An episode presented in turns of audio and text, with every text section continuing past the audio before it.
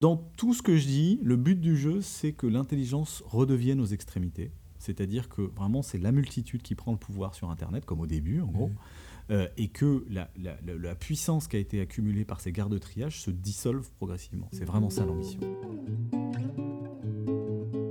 Bonjour, c'est Frédéric Bardol. Bienvenue dans Hacker Public, le podcast dans lequel nous allons à la rencontre de celles et ceux qui transforment la culture numérique de l'administration. Dans ce cinquième épisode, nous recevons Sébastien Soriano, président de l'ARCEP, l'autorité de régulation des communications électroniques et des postes. Il nous partage sa vision des communs, appliquée au monde numérique qui nous entoure, et nous explique la culture managériale qu'il a mise en place à l'ARCEP.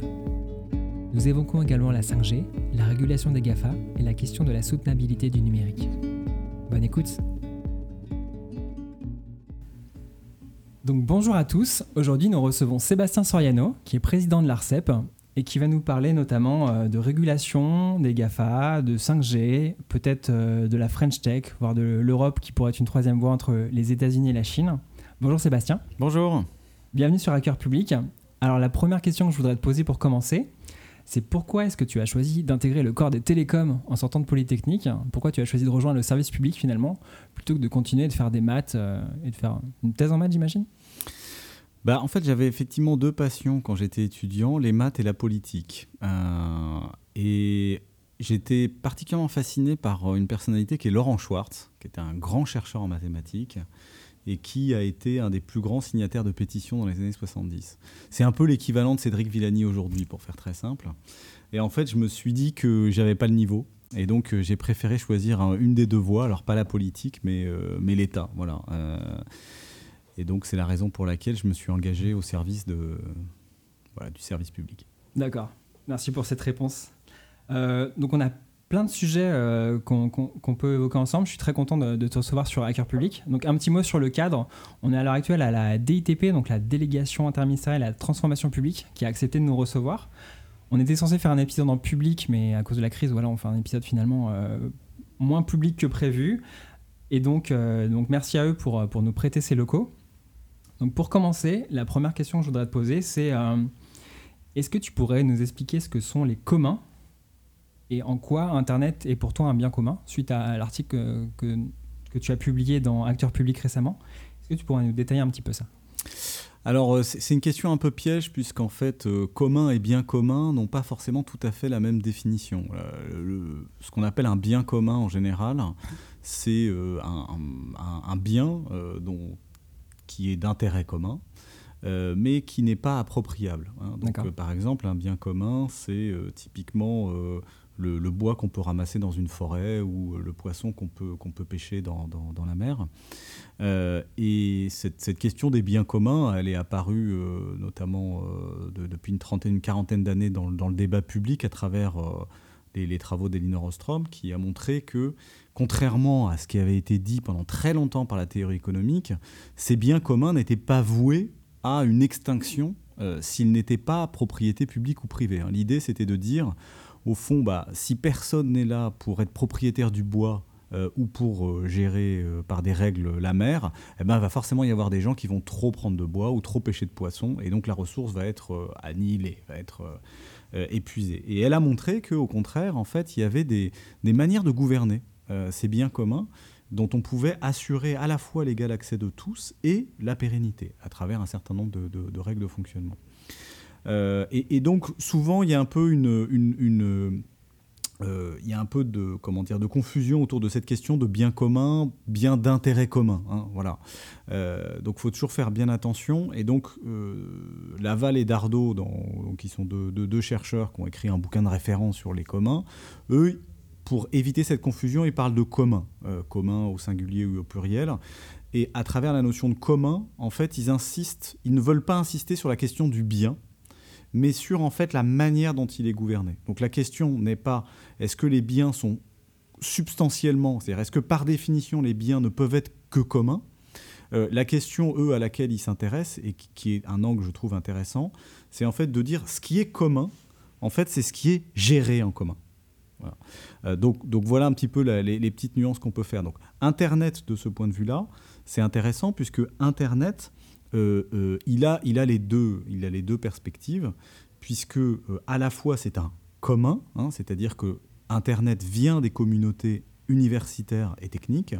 Euh, c'est pas une entreprise privée ou un État qui a décidé de faire ce réseau. C'est un réseau qui s'est un peu fait tout seul, géré par une communauté. Donc en ce sens, il est, euh, il est commun. Et il est aussi bien commun au sens où euh, bah, on voit bien que c'est une ressource à laquelle on puisse tous, euh, alors c'est plutôt une infrastructure, hein, tout, dépend de la manière dont on voit ça, euh, et, donc il est de, ce point de vue d'intérêt commun pour tout un tas d'activités assez, de manière assez évidente. Est-ce que du coup les logiciels libres sont des communs au sens où où tu le définis? Oui, oui, tout à fait. C'est-à-dire que le logiciel libre est typiquement un commun, hein, c'est-à-dire que c'est euh, quelque chose qui est inappropriable parce qu'il est co-construit. Euh, et donc il appartient à, tous ces concepteurs qui décident de le, de, de, le, mettre de manière ouverte, mais le cas échéant avec des règles, euh, notamment de non-appropriation ou d'enrichissement au bénéfice de la collectivité à partir du socle de base. D'accord. Donc finalement, on pourrait se dire que la loi Le Maire qui a mis en obligation d'ouvrir le code source produit par l'administration, a été un premier pas vers la création de communs par l'État? Alors absolument, hein, je, crois que, cette loi Le Maire, elle est imprégnée de cette notion de, commun. Hein. Il y, a, eu des travaux aussi préparatoires sur la notion de, bien commun informationnel. Euh, là où je trouve que le, monde a changé déjà, il change malheureusement très vite avec le numérique depuis la loi Le Maire, c'est qu'en fait au moment de la loi Le Maire, on est encore dans un commun au sens de euh, au sens de la transparence, au sens de associé à la décision publique. Euh, c'est ça qui imprègne beaucoup la loi Le Maire. Euh, aujourd'hui, moi je trouve qu'il faut passer à une échelle supplémentaire du commun qui est vraiment de faire rentrer des communautés, des citoyens dans la construction de ce que fait l'État lui-même. Donc c'est vraiment une étape supplémentaire, vraiment de coproduire, entre guillemets, le service public avec les citoyens le service public ou de manière générale ce à quoi touche l'État. Euh, c'est ça le nouvel enjeu, d'aller en fait au-delà de l'association, d'aller vraiment vers une participation dans l'action. D'accord. Est-ce que justement, euh, toutes ces réflexions autour des communs, autour de d'intégrer les, les, citoyens à l'action publique, est-ce que ça façonne la manière euh, dont tu conçois l'ARCEP ou dont vous travaillez? Ça l'a fait de manière implicite au début. C'est-à-dire que euh, je m'en suis pas vraiment rendu compte. Euh, euh, je suis parti en fait au départ de, des réflexions de, Nicolas Collin, Henri Verdier sur la multitude. C'est-à-dire l'idée de dire, en fait, il y, a une intelligence collective, il y a une puissance d'action qui existe dans la société et avec laquelle on peut faire alliance. Et, donc, effectivement, à l'ARCEP, une des choses qu'on a lancées, donc, est le régulateur des télécoms, une des choses qu'on a lancées assez rapidement, c'est ce qu'on a appelé la régulation par la data. C'est-à-dire, plutôt qu'une autorité publique qui va dicter au marché, vous devez faire A ou vous devez faire B, en fait, une autorité publique qui va mettre en capacité des communautés, donc la multitude, les consommateurs, en fait, de mieux comprendre le fonctionnement du marché pour influer sur le marché. Donc, entre guillemets, on a vraiment fait un espèce de détour par les consommateurs à, à travers cette régulation par la data, donc à travers la multitude. Donc, il y avait bien l'idée de, s'appuyer sur cette puissance. Pour autant, dans cette, euh, dans cette philosophie de la régulation par la data, dans laquelle on pourra revenir, hein, il s'agit de cartes de couverture mobile, de cartes de couverture fixe, euh, de partenariats qu'on a fait avec des applications de crowdsourcing donc, qui vont inciter les, consommateurs à aller vers certains réseaux plutôt que, d'autres. Euh, on, reste dans un état qui est qui reste quand même détaché des citoyens. Hein. C'est-à-dire que ça n'est pas une participation directe euh, de, des citoyens, par exemple, à la construction des réseaux, hein, hmm. sur un sujet sur lequel on reviendra, qui serait, de mon point de vue, un peu l'étape suivante qui reste encore à construire. Donc je dirais que cette notion de participation, elle était bien dans, nos gènes euh, dans, quand on a fait toutes ces transformations euh, à partir de, 2015, mais, mais pas forcément conceptualisée autour du commun finalement, faire en sorte que les citoyens vous aident dans votre travail, est-ce que c'est pas finalement une perte euh, du pouvoir politique, dans le sens où il y a certaines décisions qui vont être euh, en direct entre les citoyens et l'administration, sans que ça passe finalement par le circuit politique? Est-ce que du coup c'est bien pris euh, au niveau politique qu'il y ait cette espèce de court-circuit? C'est une bonne question. Euh, je pense qu'il faut la, faut la, poser aussi au, pouvoir politique. Euh, moi, je pense qu'il n'y a pas de contradiction entre les deux. Hein. C'est-à-dire que nous, nous sommes une autorité indépendante, donc on n'a pas à faire valider la moindre chose par, mmh. par le politique, mais néanmoins, le cadre d'action que l'on a, c'est la loi. Et la loi, et on ne peut pas agir, nous, en dehors de la loi. Donc la loi, elle est quand même votée par, par le Parlement. Donc euh, quelque part, on a une autorité publique qui nous donne un mandat d'action. Et nous, nous nous considérons uniquement comme un bras armé. Hein. Euh, c'est-à-dire qu'on n'agit pas dans l'absolu, mais par rapport à un mandat légal qui est vraiment donné par, euh, par, par, les députés, par les sénateurs. Et donc, c'est quand même une manière de valider le, le, champ d'action. En revanche, moi, je crois beaucoup à la nécessité d'autonomiser les, les, administrations euh, dans euh, l'exécution de ce mandat. Hein. Et, c'est dans cette exécution qu'on gagne énormément à avoir une participation extrêmement active. Euh, alors, ce n'est pas que des citoyens, on va y revenir, hein. ça peut être des communautés, des associations, des, petits opérateurs. C'est-à-dire qu'il faut sortir du mainstream et accepter qu'il n'y a pas qu'une cathédrale, qu'il peut aussi y avoir un peu de bazar, qu'il y a une combinaison à trouver entre cathédrale et bazar, pas forcément binaire, l'un tout l'un ou tout l'autre, et que euh, euh, c'est grâce à cette alchimie entre les deux qu'on va pouvoir non seulement prendre les bonnes décisions, mais aussi créer la bonne acceptation des décisions. Parce que quelque part, c'est pas un État extérieur, euh, voilà, un léviathan tout seul dans son coin, excipant son, son, droit à la violence légitime, qui va imposer ses vues. Non, il l'a fait en association avec des communautés, en association avec des citoyens, ce qui est une sorte de, voilà, de, garantie d'une démocratie qui va au-delà de la démocratie par le bulletin de vote, qui évidemment reste le, dirais, le grand régulateur de la vie euh, politique et, donc administrative, mais aussi une démocratie du quotidien euh, qui va faire en sorte que, euh, je dirais, la courroie de transmission entre les services publics et les gens reste une courroie courte. Parce qu'ils sont on board, ils sont à bord. Et donc, quelque part, on s'assure qu'il n'y a pas un fossé qui est en train de se creuser entre les services publics et les citoyens, dont on sait qu'il est, est un grand sujet qui traverse tous les grands services publics aujourd'hui. C'est hyper intéressant ce que tu dis, parce que finalement, on donne un objectif et après, on laisse de l'autonomie à l'administration pour arriver à cet objectif. Ce, qui ce que je trouve chouette, c'est que finalement, c'est la manière dont on essaie aussi de faire des startups d'État. C'est-à-dire que on essaie de nous dire, bah, au lieu de micromanager, de nous imposer tout un tas de décisions euh, qui font qu'on met beaucoup de temps à agir, laissez-nous euh, gérer un sujet, on répond à une question de politique publique, on crée une startup d'État pour y répondre et on a une certaine autonomie du moment qu'on a pour objectif de répondre à la mission. Quoi. Je hmm. trouve qu'il y a un peu un, parallèle à faire. Est-ce que justement cette autonomie, elle est importante pour toi et comment tu arrives à décliner ça opérationnellement euh, avec les, les agents qui travaillent à l'ARCEP voilà, alors ça c'est la chance qu'on a, c'est qu'on est une autorité indépendante. Donc ça, il faut reconnaître que c'est une, grande chance. Alors, c'est pas si éloigné d'un établissement public, donc il ne faut pas non plus exagérer notre spécificité, euh, mais, je pense qu'il y a une vraie différence avec, euh, les administrations centrales qui sont dans, un, dans une relation, euh, je dirais, de commande vraiment directe du politique. C'est-à-dire l'administration centrale, c'est vraiment le, prolongement du politique, c'est ce qui lui permet d'agir.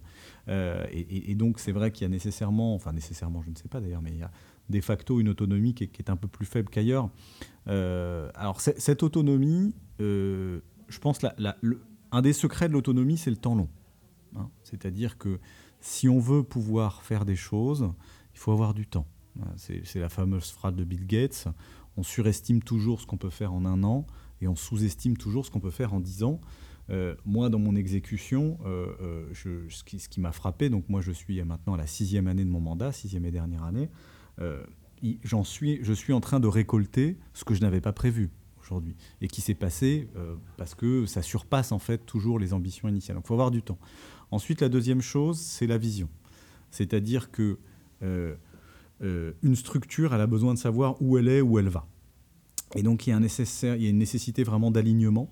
Euh, et cet alignement, euh, il peut plus faire de manière militaire. Hein. Ça peut pas être le grand chef qui dit, vous savez quoi, on va faire ci, on va faire ça. Voilà. Donc aujourd'hui, surtout quand on est dans des administrations où il y a beaucoup d'intelligence, mais, il y a de l'intelligence partout en fait. Hein. donc je ne je veux pas séparer entre les administrations d'exécution ou d'état-major. Euh, je dirais que vraiment la première chose serait de réussir à embarquer une communauté humaine autour d'éléments voilà, de vision assez, assez, assez clairs. Et ça, euh, c'est pas évident.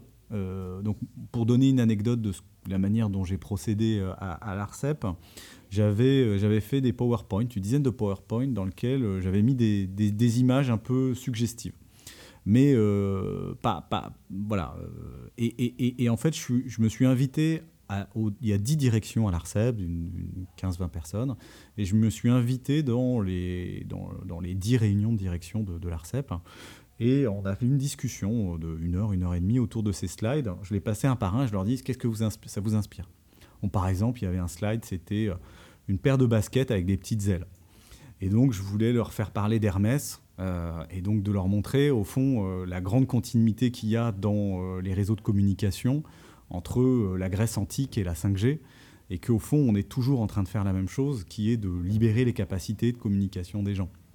Il euh, euh, y avait une autre slide, c'était Conan le barbare, parce que je voulais leur faire prononcer le mot barbare euh, par rapport à ces, voilà, ces disrupteurs euh, qu'on peut trouver. Euh, à l'époque, c'était les GAFA, ils avaient une image un tout petit peu plus positive que maintenant.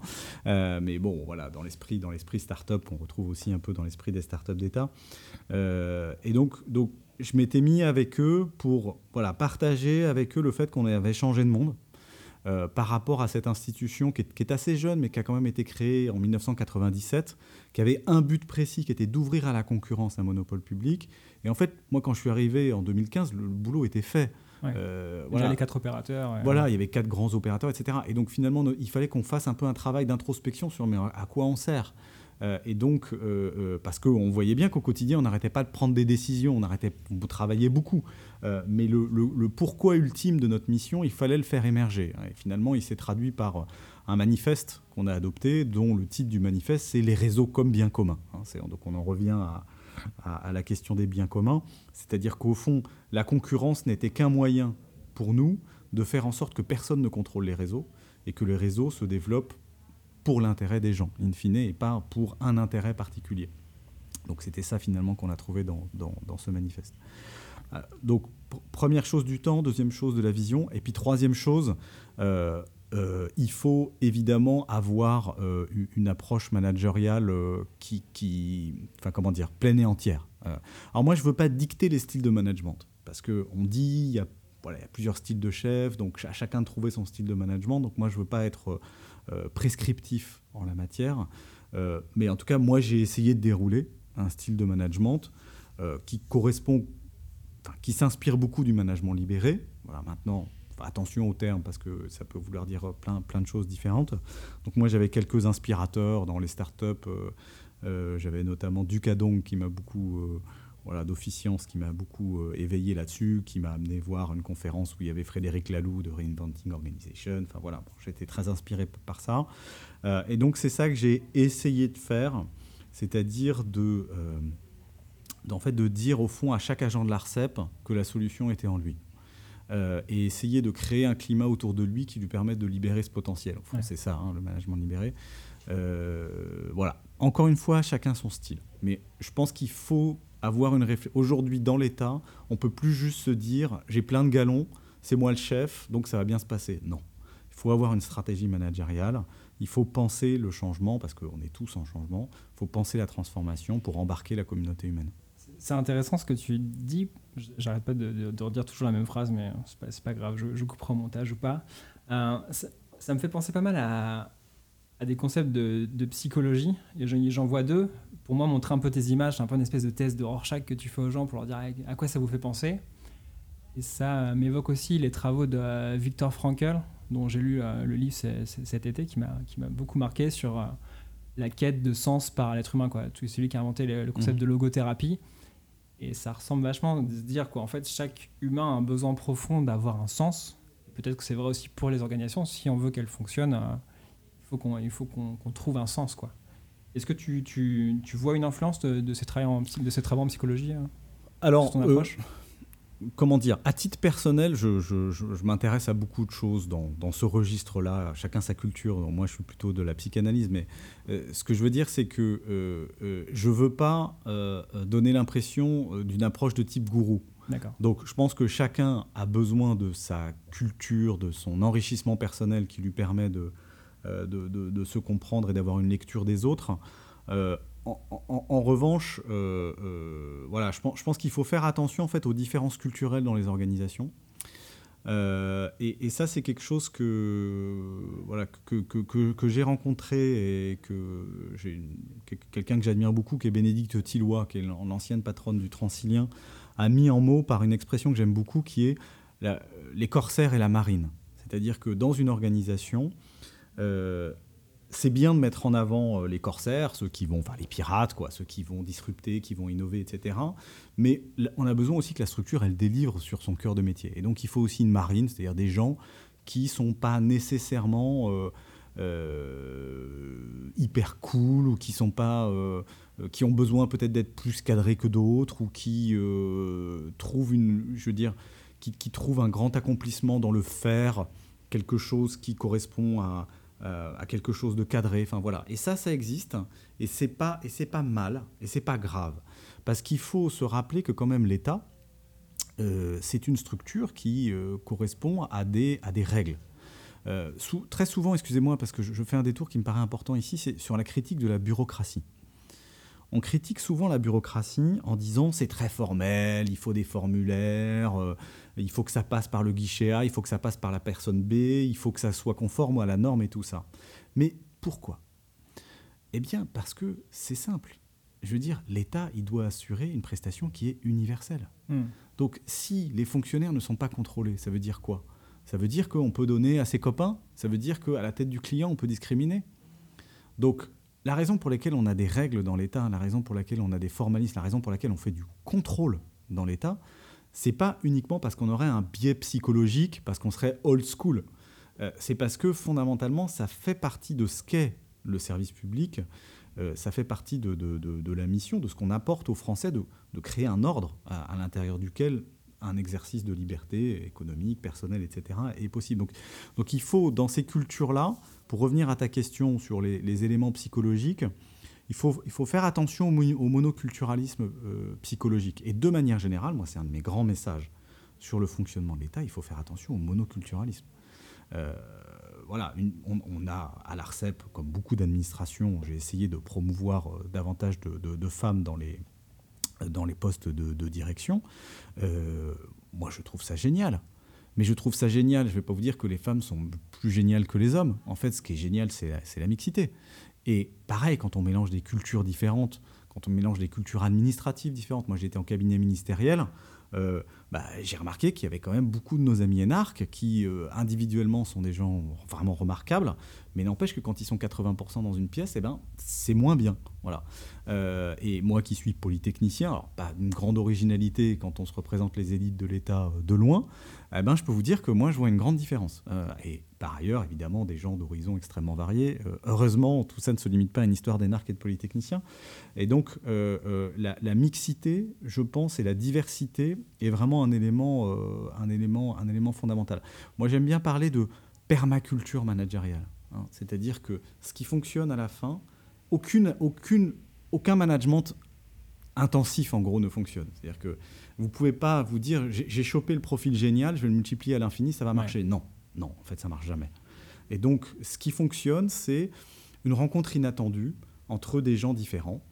Euh, et donc, ça, il faut aussi le respecter dans la manière dont on, dont, on veut euh, créer du collectif. Hein. C'est-à-dire que, et, ça je le dis hein, parce que dans, les milieux d'innovation, innovation publique ou innovation start-up, etc., il y a un peu ce risque de dire ouais, nous on est cool euh, et les autres ils sont has-been, ils sont pas cool. Euh, non, c'est pas ça. il faut vraiment de, de, tout pour que la structure fonctionne. Et, et, on peut avoir un grand chef un peu old school, c'est pas grave, s'il accepte la diversité s'il accepte le fait qu'il va y avoir des corsaires et que ça va être un peu punk sur les bords et tout ça, ça fonctionne aussi.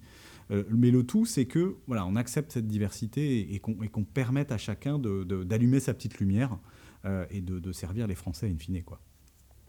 c'est vrai que souvent, je l'ai vu aussi hein, dans cette culture d'innovation, tu as souvent ce discours, hein, c'est un peu euh, nous contre eux. Quoi. tu mmh, as cette, mmh. espèce de clash permanent qui n'est pas toujours productif. Pour moi, ça m'évoque aussi ces concepts de que tu viens de décrire, hein, euh, les deux des trois concepts du service public, à savoir la mutabilité versus hmm. la continuité. C'est un peu, tu dois trouver un équilibre entre les deux. Tout à fait. Et toujours délivrer le même service, mais aussi être capable de, transformer. Je voulais revenir un petit peu sur la question de, de la vision. Euh, il y a une question que je trouve qui est difficile à, répondre, c'est comment tu fais pour les gens qui sont dans ton administration mais qui ne partagent pas forcément la vision que tu es en train de poser avec, euh, avec bah, l'ensemble du groupe quoi. Comment, comment on traite cette question? Oui, euh, c'est un exemple que j'ai pas vraiment rencontré. Euh, moi, dans ma structure, j'avais des gens qui avaient des visions qui venaient de points de vue différents, mais qui n'étaient pas irréconciliables. Voilà. Euh, vous pouvez ensuite effectivement avoir des, des, des, des, visions qui sont très, qui sont très orthogonales. Nous, nous on le vit d'une manière un peu différente sur la 5G, on aura peut-être l'occasion d'en reparler, puisque euh, bon, nous, à l'ARCEP, on a un prisme historique qui est d'être euh, plutôt techno-enthousiaste. Donc on était très content d'amener aux Français la 3G, on était très content de leur amener la 4G, et donc nous, bêtement, on était plutôt très content de leur amener la 5G. Et là, on s'est rendu compte qu'il y avait quand même une partie de notre pays qui trouvait que bah, c'était pas nécessaire, à quoi ça sert, et puis ça va griller le cerveau des gens et la planète, et ça nous emmène dans une technologie, de, dans une société de surveillance, etc. etc. Et on s'est rendu compte qu'à l'intérieur même du corps social arcépien, de l'ARCEP, on avait vraiment ce, ce, débat. Euh, et bah, on est en train de le résoudre finalement euh, en, définissant notre doctrine de manière super ouverte. D'accord. Euh, moi, j'ai même pris sur moi, hein, pour, euh, pour, pour, moi, je vais être très transparent, hein, quand le sujet écologie il est arrivé, je sais plus, ça devait être au mois de mai 2019, les équipes sont venues me voir en disant on a super, on pense qu'il y a un énorme sujet, il faut absolument faire une note sur les réseaux, l'environnement. Moi, j'ai dit, bah, écoutez, je suis désolé, mais c'est pas dans mes priorités. J'ai déjà suffisamment de choses à imposer aux opérateurs télécoms. Je vais pas leur en rajouter. Je suis désolé, j'avais pas prévu, quoi. Et là, en fait, ils m'ont fait comprendre, et euh, les Arcepiens, avec euh, fort de leur management libéré, et par ailleurs, j'ai un collège aussi à l'Arcep, c'est pas moi qui décide tout seul. Euh, ils m'ont fait comprendre que bah si, c'était quand même vachement important. Et donc ils ont fait la note. Et quand on a publié la note, j'ai vu effectivement qu'on était en fait complètement dans le cœur du sujet. Euh, et que c'était, très pertinent. Donc, donc je pense que ces, ces questions de points de vue, de vision différents, en fait, ils s'alignent par, bah, je dirais, la question managériale de l'ouverture, bienveillance, écoute de l'autre, etc. Et puis ensuite, bah, accepter que des fois, on va partir de présupposés un peu différents, mais qu'on va bosser ensemble et avec l'extérieur en ce qui nous concerne, parce que c'est un sujet qui est très, très démocratique, la question 5G euh, environnement, bah, en associant les autres. Donc on a décidé de lancer une plateforme, hein, euh, une plateforme ouverte qui s'appelle Pour un numérique soutenable, qu'on a, qu'on a lancé le 9 juillet, il y avait une soixantaine d'acteurs associatifs, euh, acteurs de l'environnement, industriel, administration qui étaient réunis. Et on a commencé à discuter de ces sujets. Maintenant, on va décliner en groupe de travail et à la fin de l'année, on, on posera un premier texte qui sera, qui sera pas seulement ce qu'on a entendu de l'extérieur, mais aussi notre synthèse interne de points de vue qui au départ sont, sont pas forcément les mêmes. Ok. Donc ça veut dire qu'il y aurait une possibilité, si jamais euh, personne s'y retrouve, qu'on n'y aille pas sur la 5G Alors on raisonne pas comme ça. C'est-à-dire que nous, notre mode de, raisonnement, c'est on est un régulateur. Donc nous, en fait, l'idée, c'est qu'il se passe des choses dans le marché. Et on, on, on, regarde si ce qui se passe dans le marché est bon ou pas pour les gens ou pour le pays. Et en fonction de ça, on va orienter, alors on essaie de le faire parfois en amont, hein, on peut donner des incitations pour aller dans un sens ou dans un autre. Donc, euh, par exemple, c'est la raison pour laquelle on a beaucoup mis l'accent sur la couverture 4G des zones rurales ces dernières années, parce qu'on voyait bien qu'il y avait un énorme trou dans la raquette, que les gens étaient furieux parce qu'ils avaient basculé leur accès Internet majoritairement sur les mobiles, euh, ce qui n'était pas prévu à l'origine, et donc il n'y avait pas la couverture qui allait avec. donc, on est en ce moment encore dans un, dans un gros rattrapage sur ce sujet. Donc nous, euh, euh, la 5G, pour nous, c'est d'abord un projet industriel des opérateurs du marché qui nous disent on veut lancer la 5G et on va en faire ça avec la 5G. Et nous, on est arbitre de ça. On leur dit écoutez, oui, bah, si vous voulez faire ça, euh, d'accord, mais plutôt comme ci, plutôt comme ça. Donc, par exemple, sur la question de la couverture des territoires, on sait que la 5G, par la nature des fréquences qui sont utilisées, sont des fréquences qui portent très peu. Et donc, euh, comme les opérateurs vont pas se mettre à construire des, des, mâts ou des poteaux partout sur le territoire parce que les gens n'en veulent pas et puis ça coûte très cher, en fait, ils vont majoritairement réutiliser leur réseau actuel. Euh, donc, la 5G va fonctionner en gros dans les villes, c'est-à-dire là où c'est dense. Et donc, nous, évidemment, aussitôt, on a dit au marché, mais attendez, vous ne pouvez pas laisser les campagnes sans rien.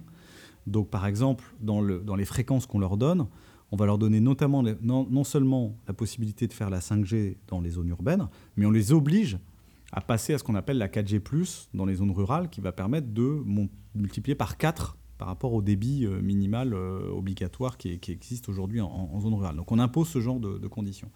Alors il reste la question environnementale sur lequel aujourd'hui on est un peu démuni en termes d'outils pour contraindre le marché. Hein. C'est un peu, c'est un peu le paradoxe de l'affaire, c'est que la 5G se lance, mais elle n'est pas régulée sur sa dimension environnementale. Donc nous, le pari que nous faisons, c'est qu'on va pouvoir le faire progressivement. Hein. C'est-à-dire que la 5G, c'est une techno progressive. C'est pas binaire, vous passez pas de la 4G à la 5G. En fait, il y a plein de versions, ce qu'on appelle des features. C'est comme dans le domaine du logiciel. Donc là, il y a une première version qui va arriver, mais on sait que dans 2-3 ans, il y en a une deuxième, etc. etc. Euh, et que par ailleurs, le réseau va se déployer très progressivement sur le territoire.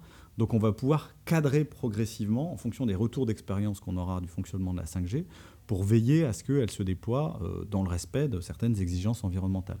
Donc pour nous, le sujet, il n'est pas binaire. C'est pas comme par exemple quand vous allez euh, euh, inonder une vallée pour créer un barrage. Bon, bah, ça, c'est quand même difficilement réversible.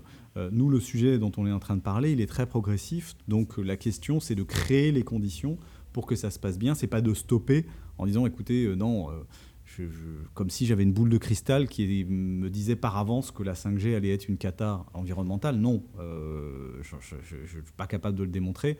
Donc moi, mon, mandat politique tel qu'il m'est donné par la loi, c'est de réguler le marché, c'est pas pas d'empêcher le marché. Donc nous, nous sommes vraiment dans une logique de discuter euh, dans le cadre de cette plateforme, et on discutera évidemment avec les ministères également. Est-ce qu'on peut inventer en fait des nouveaux outils de régulation dans lequel le régulateur peut faire en sorte que la 5G se développe dans le cadre d'un certain nombre de, voilà, de, garde-fous environnementaux. D'accord.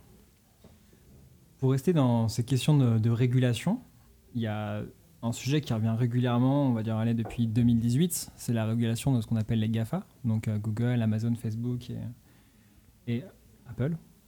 Je dis Amazon, Apple, oui, je sais plus. Euh, bref, voir des GAFA avec, euh, si on rajoute Microsoft voire finalement de toutes les grosses entreprises euh, mhm. technologiques qui collectent et analysent énormément de données. Je pense que c'est leur, leur, point commun. Mhm.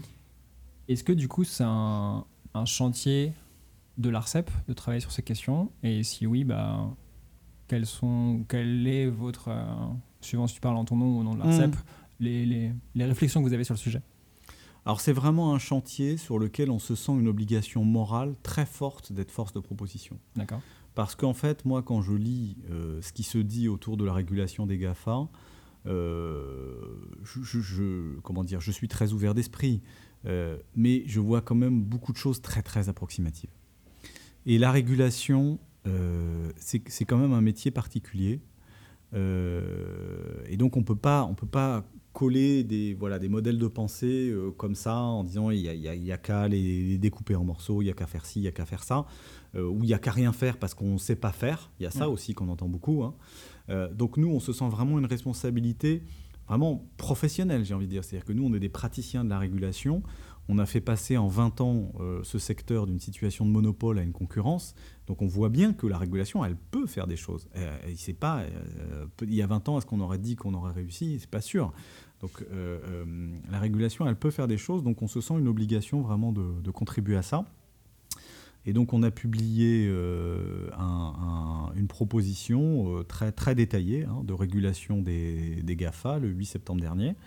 Euh, et on a contribué à la, à, la, consultation de la Commission européenne sur le fameux DSA, sur ses modalités de régulation. Et donc en gros, nous, ce que nous proposons, c'est une régulation par le pouvoir.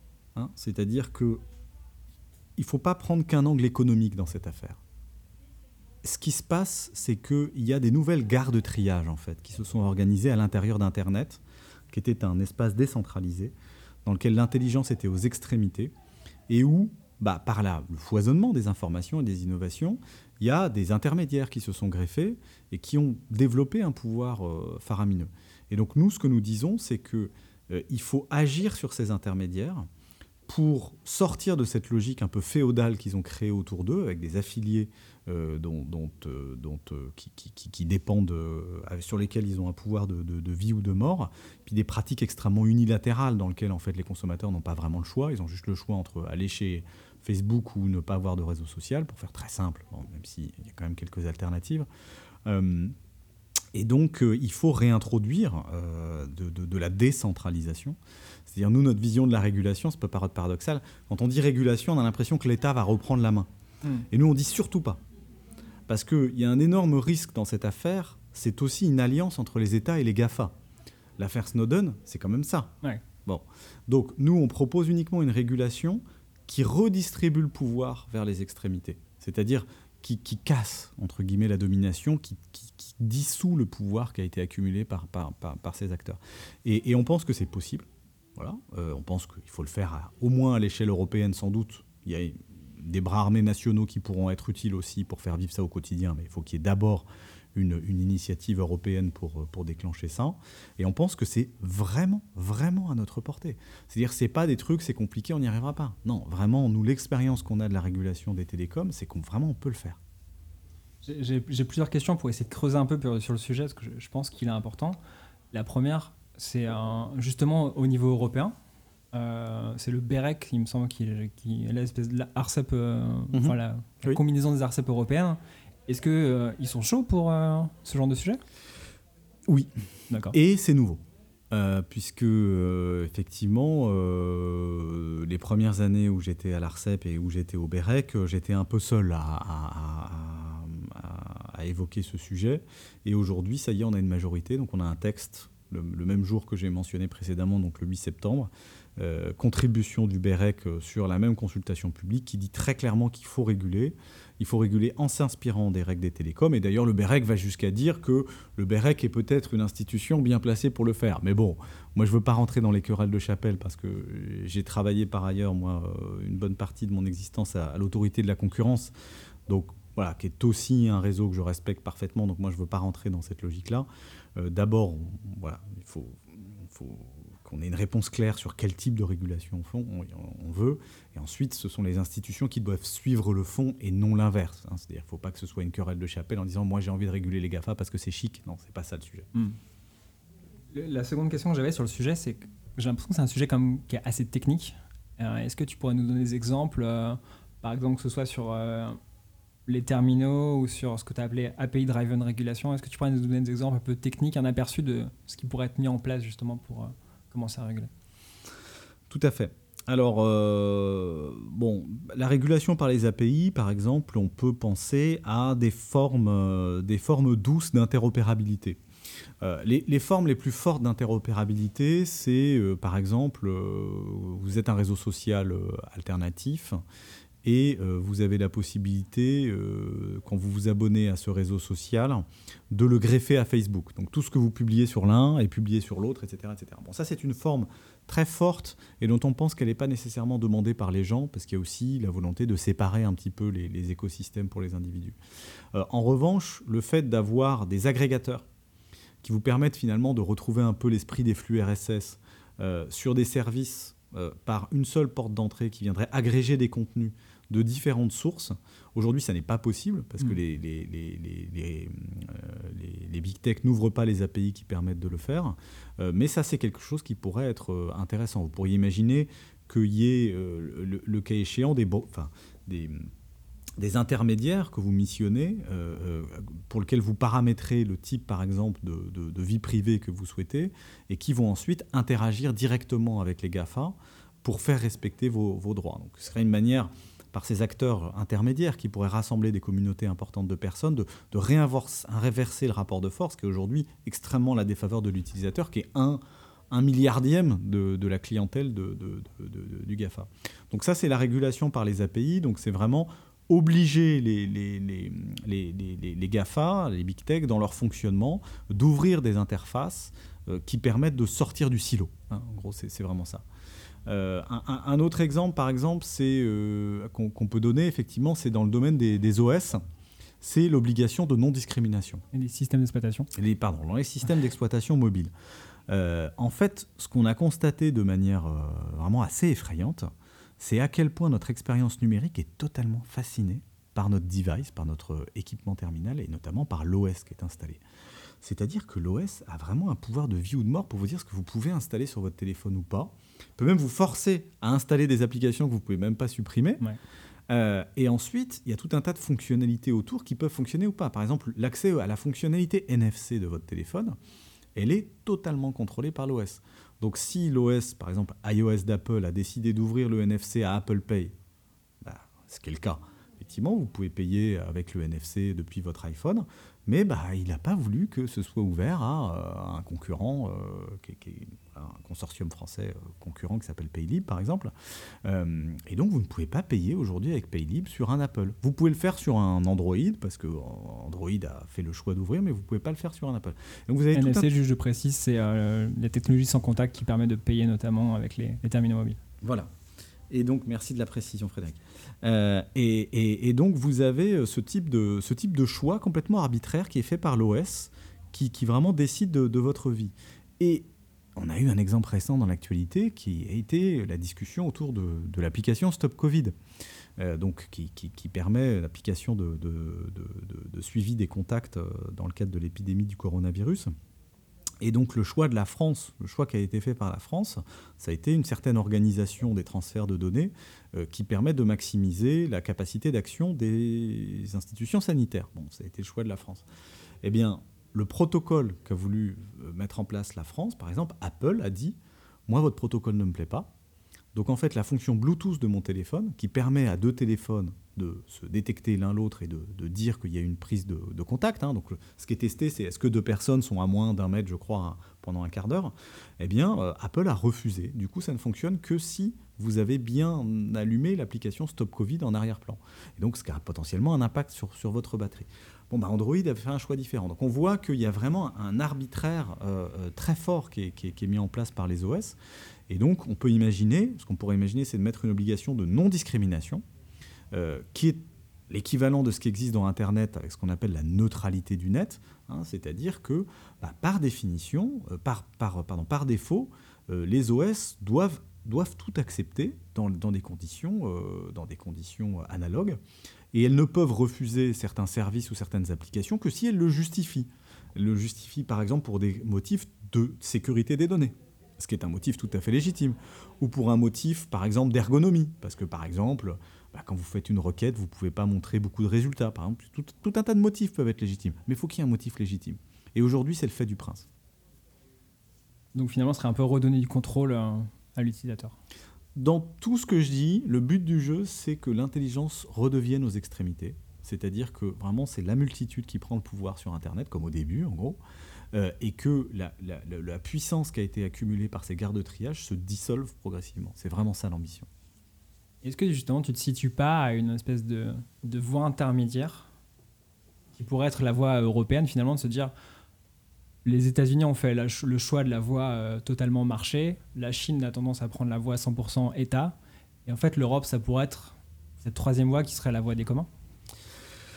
Alors, j'aimerais te dire oui. Euh, euh, j'ai peur de... Ce qui me fait peur dans cette proposition, c'est qu'on soit condamné à être euh, le, petit pousset de l'affaire. Euh, et, donc, euh, je prendrais le problème un petit peu différemment. C'est-à-dire que je pense qu'il faut qu'il y ait une trilogie entre le, marché, l'État et les communs. et que c'est vraiment sur ces trois piliers qu'on doit réussir à trouver la solution. Et aujourd'hui, le problème qu'on a, c'est qu'il n'y en a que deux. C'est-à-dire qu'aujourd'hui, encore une fois, on est sur un sujet de permaculture. Hein, c'est-à-dire qu'aujourd'hui, il n'y a que du marché et un peu d'État. Euh, ou alors en Chine, il y a beaucoup d'État et, un peu de marché. Bon. Et c'est ça le problème. Et je pense que nous, la spécificité qu'on peut apporter en Europe, c'est justement d'avoir un troisième pied, qui est de dire, en fait, Internet, c'est un espace qui est tellement important, parce que bah, toutes nos vies sont progressivement projetées dans cet espace, euh, que ça ne peut pas être le laisser-faire, ça ne peut pas être les seules forces du marché qui décident, surtout vu l'accumulation de pouvoir qu'elles ont prise entre, quelques mains. Ça ne peut pas non plus être les États, parce on a un problème démocratique, on a un problème de surveillance, on a un problème de censure, et ça ne peut pas non plus être une alliance des deux. C'est ce qu'on se disait tout à l'heure sur Snowden. Et donc il faut forcément qu'il y ait une troisième partie, en fait, qui soit là pour nous assurer que la technologie se développe toujours dans l'intérêt des gens. Donc il faut une espèce de courbe de rétroaction courte, voilà, il faut du commun dans la technologie, mais ça ne veut pas dire qu'il n'y a que du commun. Donc moi, ce, ce à quoi je crois beaucoup, c'est que à côté des grands acteurs mainstream, qu'il y ait aussi des acteurs avec des modèles différents qui puissent se développer, quelle que soit leur nationalité, et que de cette manière-là, on est toujours, comment dire, on, soit certain qu'il y ait une technologie qui, nous profite. Euh, avec un modèle un peu différent, peut-être qu'elle sera petite, peut-être des fois ce sera 1%, des fois 5%, des fois peut-être que ce sera 80% comme Wikipédia, on n'en sait rien. Euh, mais en tout cas, je crois qu'il faut penser cette logique-là et partir du constat qu'en tout cas, il n'y a pas assez de commun aujourd'hui dans le numérique, il n'y en a plus assez, ça va pas. Et donc il faut se poser la question de savoir quelles sont les manières de faire qui vont mettre le pied à l'étrier du commun. Euh, il y a l'association de la 27e région qui a lancé un programme qui s'appelle Enacting the Commons, qui euh, voilà, fait la visite d'un certain nombre de municipalités et qui regarde toutes les politiques publiques qui existent justement pour aider à faire advenir le commun. Et ils ont fait toute une typologie comme ça d'études. Il y en a un que je trouve très, évocateur, c'est le fait d'avoir un, service public qui soit entremetteur du commun. C'est-à-dire qui euh, va aider les, communautés à se rassembler, qui va les autoriser, qui va leur dire écoutez, là, vous pouvez y aller. Alors, quand on est une municipalité, c'est par exemple, bah, on loue euh, un ancien espace de la SNCF, enfin, on prend un ancien espace de la SNCF ou une friche industrielle ou un ancien espace municipal ou voilà, un lieu. Et on dit écoutez, voilà, maintenant c'est chez vous, c'est vos règles et on fait un tiers-lieu, voilà. Bon. Mais ça, on peut le penser potentiellement aussi dans le numérique. Et c'est ça le défi, c'est comment est-ce qu'on pense un État entremetteur du commun numérique. Et, là-dessus, je pense qu'il y, a un déficit de, réflexion, et on, devrait davantage aller dans cette direction.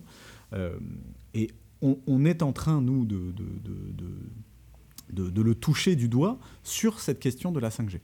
C'est-à-dire que dans la 5G, une des raisons pour lesquelles... Alors, il y a plein de raisons pour lesquelles la 5G suscite du rejet. Je pense que la principale, c'est parce que c'est un peu un totem de la fuite en avant technologique. Voilà. Et euh, l'internet en objet, l'internet des objets, ça fait un peu peur de se dire euh, bon, euh, déjà qu'on avait un fil à la patte avec les smartphones, si maintenant il y a des, centaines de capteurs partout, bon, enfin c'est quand même un peu flippant. Bon, donc donc bon, et, et, et la 5G, l'intelligence artificielle, ça fait peur, mais on peut pas l'arrêter. Alors que la 5G, vous pouvez toujours essayer d'empêcher le pylône de s'installer. c'est concret, c'est physique. Voilà, c'est beaucoup plus. Voilà. Donc, donc, on, donc on, a plus envie de l'arrêter. Quelque part, l'IA, on se dit, bon, bah, de toute manière, ça va se faire. Euh, et, et, au fond, ce dont on a manqué sur la 5G, c'est que euh, bah, y, y, ait plein de gens qui la déploient. C'est-à-dire qu'on a trop pensé la 5G comme étant un truc des grands industriels. Hmm. Donc les grands équipementiers, Huawei, Ericsson, Nokia, et puis les grands opérateurs, donc en France, Orange, Bouygues Télécom, SFR et Free, qui vont évidemment jouer un rôle extrêmement important dans, la 5G.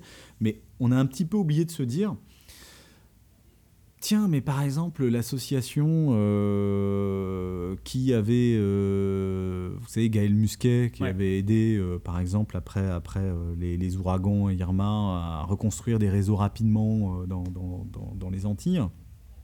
Vous avez des associations comme ça qui déploient des réseaux. Vous avez euh, par exemple euh, Scani, qui est une, euh, voilà, une association dans Lyon qui déploie un réseau Wi-Fi communautaire. Et les chatons, tout ça. Voilà. Et en fait, on a, obligé, on a oublié de se dire, mais en fait, qui va jouer avec la 5G Qui va s'approprier cette technologie sans but lucratif? Sans but de domination, sans but de surveillance, mais juste pour, en fait, on ne sait pas, juste pour faire ce qu'ils veulent.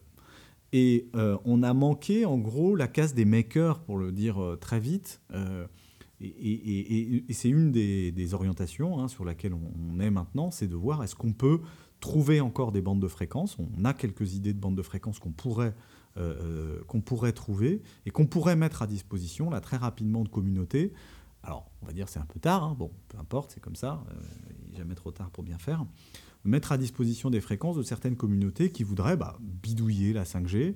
Euh, et je pense que voilà, ça peut être une, de ces manières de, euh, de, s'assurer que euh, cette la technologie n'est pas déployée que par des grandes entreprises, n'est pas déployé que selon des plans étatiques, mais aussi par des communautés distribuées, des gens comme vous et moi, un, voisin qui bidouille dans son garage, et que ce soit voilà un truc un peu bah, qui, qui démystifie un peu la technologie. Parce que la technologie, plus elle est extérieure et plus elle fait peur. Et donc, il faut rapprocher la technologie. Très bien, merci pour euh, cette réponse très complète. Je me demandais, euh, comment est-ce que tu fais pour regarder la foi en restant dans l'administration avec tous les obstacles que j'imagine que tu dois rencontrer euh, quand tu proposes des trucs qu'on pourrait qualifier d'un peu bizarres, tu vois, quand tu dois parler d'administration libérée, je sais pas, tout le monde doit trouver ça un peu étrange au départ. Comment tu fais pour te dire, ok, je continue et, on, avance et ça va marcher, quoi? Euh, c'est par les communautés, c'est-à-dire que en fait, euh, plus j'avance et plus je rencontre des gens qui sont en fait alignés. Euh, et, ça, c'est une vraie bouffée d'oxygène, quoi. Hein. C'est-à-dire, euh, euh, bah, ici, dans ce lieu d'innovation publique, donc à la, DITP, voilà, les gens qui tiennent ce lieu, je les ai connus par d'autres histoires de, l'innovation entrepreneuriale ou de l'innovation par le design, etc. Il y a plein de clubs qui existent. Moi, moi je fais partie d'un club informel dont, dont qu'on appelle parfois les barbares publics, euh, peu importe les noms, dans lequel on se rencontre euh, régulièrement, on vient se raconter des histoires, on se pose des défis. Voilà, il y a quelqu'un qui arrive et dit voilà, moi, je, lance un projet euh, cyber dans la gendarmerie. Est-ce que vous pourriez Quelles sont vos idées Évidemment, voilà. Et donc, et, le fait de ne pas se savoir seul, et le fait de voir qu'il y a plein d'idées géniales qui émergent partout. Moi, c'est ça surtout qui me donne la foi, c'est que je vois qu'en fait, derrière une espèce de vision officielle euh, de l'État, en fait, il y a une réalité de ouf, hyper euh, variée, hyper innovante et, et hyper distribuée. C'est-à-dire que, y compris au fin fond des territoires, enfin, il y a eu un super rappel à projet sur les laboratoires d'innovation territoriale. Mmh. C'est génial quand vous baladez sur le site internet, vous voyez, bon bah voilà euh, les, les, collèges, les sanitaires des collèges en Loire-Atlantique, où ils ont fait. Ils sont, j'adore cet exemple. Donc, ils se sont rendus compte que euh, les sanitaires dans les collèges, c'est un lieu d'angoisse et de peur. On, a peur que quelqu'un ouvre la porte, on a peur qu'il y ait des trafics, on a peur qu'il y ait quelqu'un qui. Ben, ils ont fait un truc simple. Ils ont, rassemblé les, communautés euh, enseignantes, les parents d'élèves, les enfants, ils ont discuté, ils ont fait bosser des architectes. Et par exemple, ils ont découvert deux trucs qui sont évidents quand on y pense. Le premier, c'est que faut qu'il y ait une entrée et une sortie qui soient différentes. Comme ça, on n'est pas enfermé dans les toilettes. Euh, autre chose, qu'il y ait des points d'eau qui soient extérieurs aux toilettes, parce qu'on peut venir pour les toilettes dans des... c'est complètement con, mais c'est des trucs comme ça d'innovation, euh, de, juste de design, pas forcément des, grands trucs numériques qui existent, et qui en fait existent partout sur les territoires, qui se développent par des, gens qui accompagnent, etc. donc ça, moi, ça me met une pêche d'enfer de me dire, en fait... Euh, voilà, il y a, des valeurs de, transformation publique qui sont portées hyper largement à un niveau de granularité extrêmement fin aujourd'hui dans l'État. Et donc, si j'ai bien compris, tu as un livre qui va sortir bientôt et qui euh, donne la pêche aussi et qui euh, justement euh, donne la foi aux autres, peut-être? Est-ce que tu pourrais nous en parler? Oui, tout à fait. Alors c'est évidemment un projet personnel qui, n'a pas de rapport avec l'ARCEP, euh, mais que j'ai voulu, euh, voilà, au moment de la fin de mon mandat, euh, partager un peu ce que j'ai vu dans, dans l'État ces 20 dernières années. et j'ai voulu effectivement bah, partager ces bonnes nouvelles de l'État, hein, montrer qu'effectivement, il n'y a pas qu'un État autoritaire, un État du guichet, prestataire. Il y a aussi en fait un nouvel État qu'on pourrait dire partenaire qui se dessine. Euh, avec une vision humaine, avec une vision, euh, je dirais, beaucoup plus ouverte. Euh, et je pense que cet État partenaire, il est en fait hautement indispensable quand on regarde les nouveaux défis qui sont devant nous. le défi numérique, c'est pas, je veux dire, c'est pas des hauts fonctionnaires qui vont conduire les, les, outils numériques du futur. Quand on regarde le défi écologique, on ne va pas envoyer des, troupes de fonctionnaires bêcher les terres de France pour les convertir à la permaculture. Donc on voit bien que, en fait, quand on regarde les grands défis qui sont devant nous, euh, que ce soit, voilà, aussi, on parle beaucoup de relocalisation, de circuits courts euh, face aux nouveaux défis de la mondialisation, de la crise sanitaire, on voit bien que, en fait, c'est la société qui va résoudre ça. Et donc il faut trouver une manière d'agir de l'État qui ne soit pas seulement un État qui amène de la norme, qui ne soit pas seulement un État qui amène de l'argent, mais qui soit bah, un peu cet État entremetteur, un État qui autorise euh, un État qui, va mettre les forces en capacité euh, d'agir. Ça, ne remplace pas l'État ancien. Hein. je veux dire, on continue à avoir besoin d'une police, on continue à avoir besoin du fisc. Hein, c'est pas, pas le sujet. Euh, mais on voit bien que les nouveaux défis qui se présentent, on peut pas se permettre une, une percroissance à tout jamais de l'État. Donc il faut inventer pour ces nouveaux défis une manière de faire qui soit un peu différente, que j'ai proposé d'appeler un État en réseau c'est-à-dire un État qui soit entraînant, qui entraîne un collectif qui soit un point de référence, qui soit un point d'agglomération, mais qui ne soit pas seul, qui soit vraiment hein, dans une logique de, leadership plutôt que de commandement, hein, pour faire une, paraphrase euh, managériale. Et, ce que j'ai vu à travers euh, tous ces exemples géniaux à l'intérieur de l'État allait toujours dans, cette logique-là.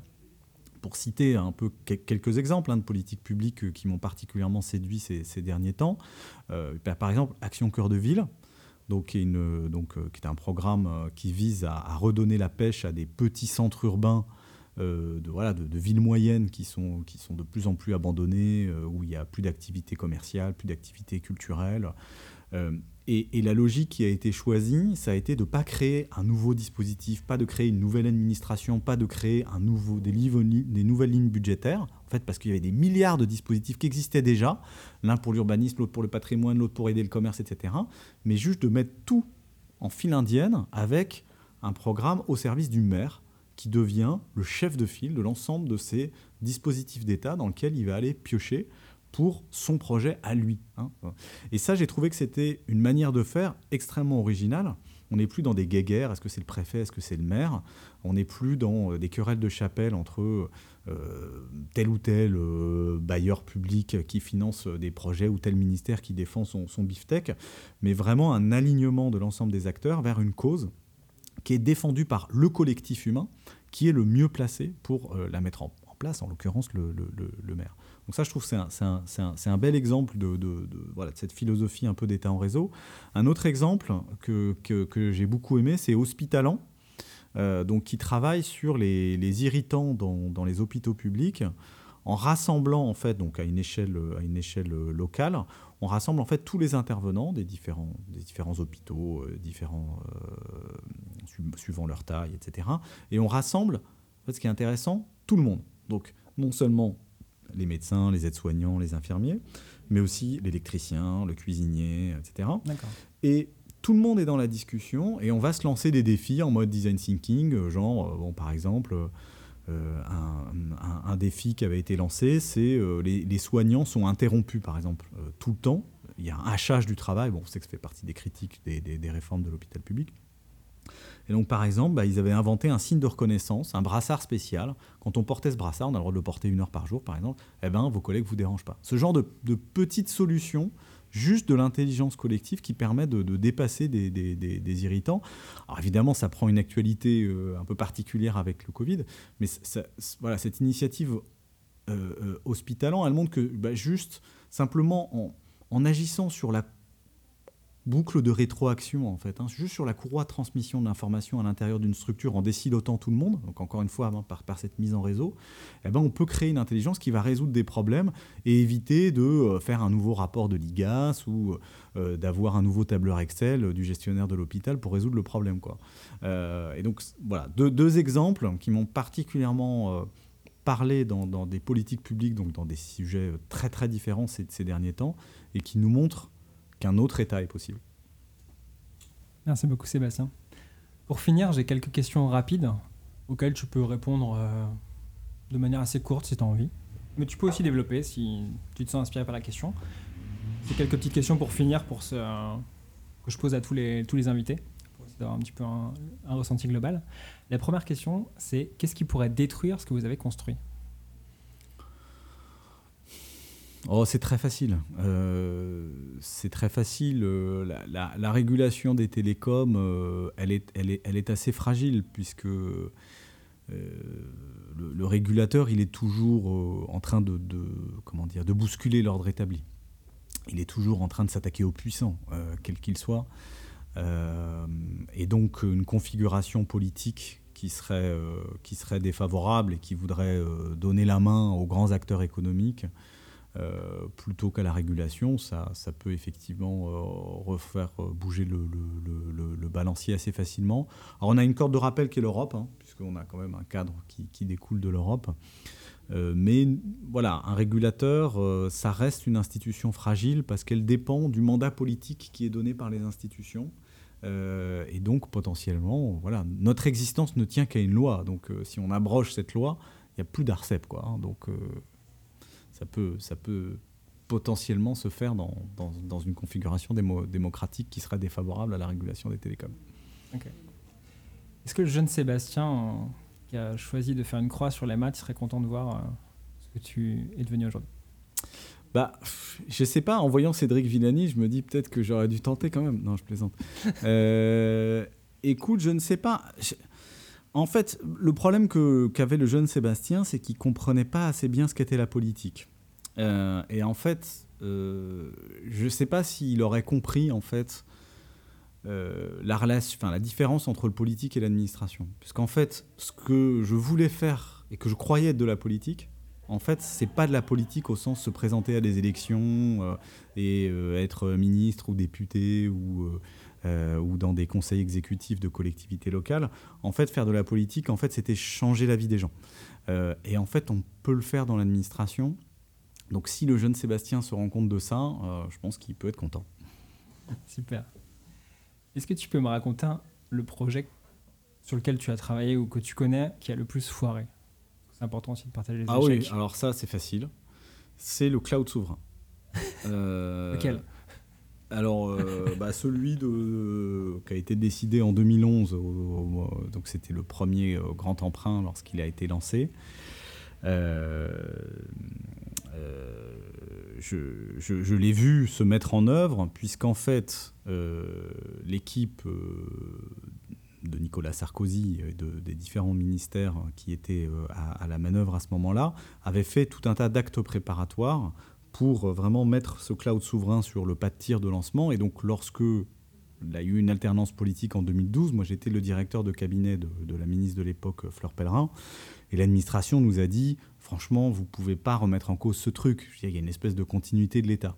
Donc on a malheureusement appuyé sur le bouton euh, d'une fusée qui, qui, qui, s'est avérée, enfin on l'avait bien ressenti que c'était vraiment pas la bonne approche, mais qui s'est avérée vraiment euh, un, profond désastre et euh, une erreur de, conception fondamentale. C'est-à-dire que l'idée de se dire qu'on allait faire de la politique industrielle à la papa, dans lequel l'État allait donner de l'argent à quelques grands consortiums avec des grands acteurs français un peu traditionnels quand même, euh, euh, et que c'est comme ça qu'on allait euh, damer le pion au GAFA, c'est quand même, enfin je veux dire, il y, avait quand même un anachronisme sur, sur cette manière de faire. Et donc ça, je l'ai vu se dérouler du début à la fin. J'ai vu OVH dire mais qu'est-ce que vous faites? Vous avez déjà le plus grand acteur européen du cloud qui existe. Euh, j'ai vu euh, tout un tas de, de, start-up. Euh, des, personnalités comme Tariq Krim, par exemple, qui nous disaient mais, mais vous faites n'importe quoi, voilà, etc. Et on l'a fait quand même. et, effectivement, le désastre s'est effectivement produit exactement comme on l'avait, comme on pouvait l'imaginer, c'est-à-dire que ces acteurs n'ont jamais rencontré de, marché. Donc là, là, j'ai vu quand même un petit petite petite limite de l'État. L'État a, sa continuité, qui est une chose importante. Mais euh, quand on a commencé à faire une connerie, bah, en fait, il faudrait quand même trouver la manière de pouvoir la, démonter un peu plus facilement. Je comprends très bien. Euh, quelle est l'opinion que tu avais sur l'administration qui a le plus changé depuis que tu es dedans?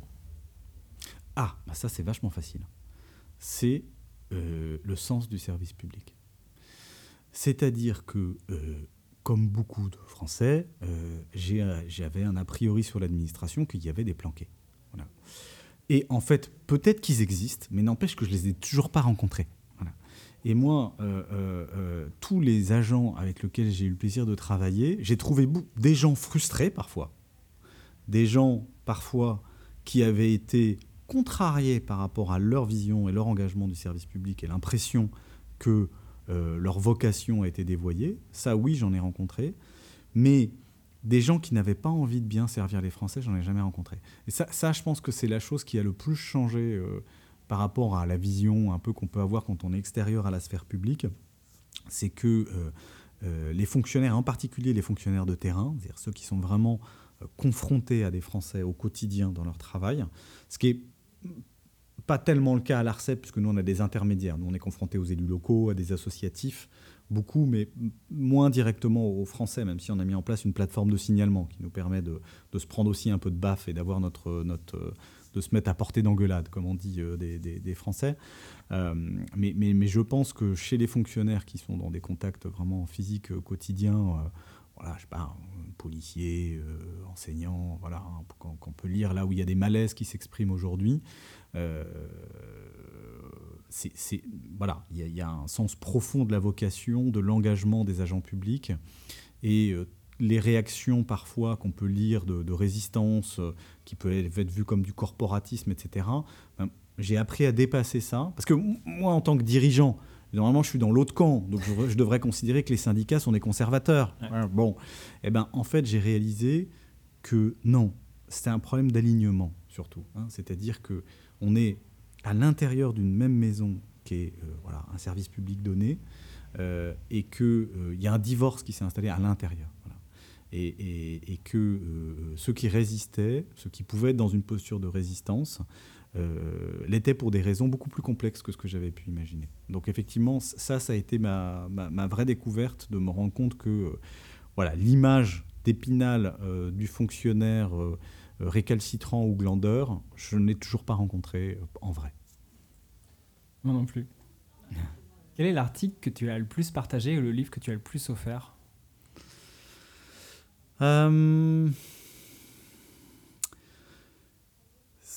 Le livre que j'ai le plus offert, euh, il y en a plusieurs. Il y a Reinventing Organization de Frédéric Laloux, parce qu'on me l'avait offert. Donc euh, je l'ai offert déjà, j'en ai offert plusieurs exemplaires aux agents de l'ARCEP et j'en ai offert euh, plusieurs à, des personnes rencontrées.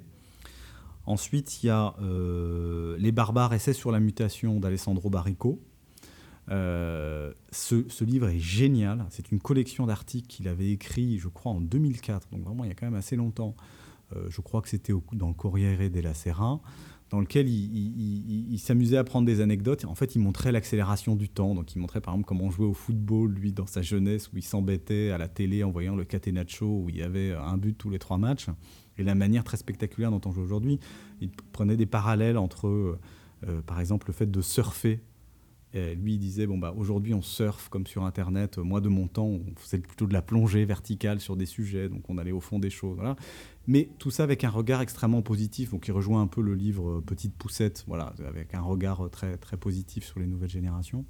Et plus récemment, c'est le livre euh, d'Isabelle Delannoy, L'économie symbiotique, euh, que je trouve un bouquin vraiment génial parce que c'est la première fois que je vois un livre qui met vraiment en résonance la question écologique et la question numérique. Euh, d'une manière que j'avais pas lu jusqu'alors, et j'ai trouvé ce bouquin euh, vraiment génial. Euh, et c'est un peu mon bouquin de référence maintenant, comme je viens plutôt du numérique, sur les, sur les enjeux écologiques.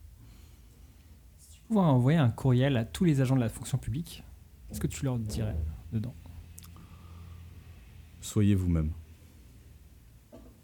Et ma dernière question, euh, quel est le mot du numérique que tu aimes et celui que tu détestes le plus? Ah ouais, c'est pas mal ça. Euh, quel est le mot numérique que j'aime et quel est celui que je déteste? Ah la vache. Euh, je crois que celui que je déteste le plus, c'est CGU enfin c'est pas spécialement numérique, mais euh, on rencontre, qu'on sait donc les conditions générales d'utilisation, le truc où on coche euh, sans avoir le choix, et, voilà, et on, coche un truc de, de 5 pages qui va donner toutes vos datas à plein de gens. Euh, et le truc que j'aime le plus, je vais essayer de pas dire commun parce que c'est un peu facile.